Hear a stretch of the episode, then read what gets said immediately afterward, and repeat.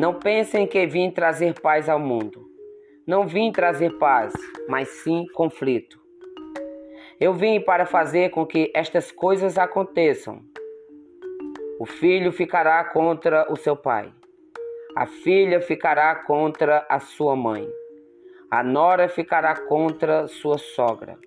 E os inimigos de uma pessoa serão os da sua própria família. Quem ama a seu pai ou a sua mãe mais do que a mim, não é digno de mim. E quem ama a seu filho ou a sua filha mais do que a mim, não é digno de mim. Quem não tomar a sua cruz e me seguir, não é digno de mim.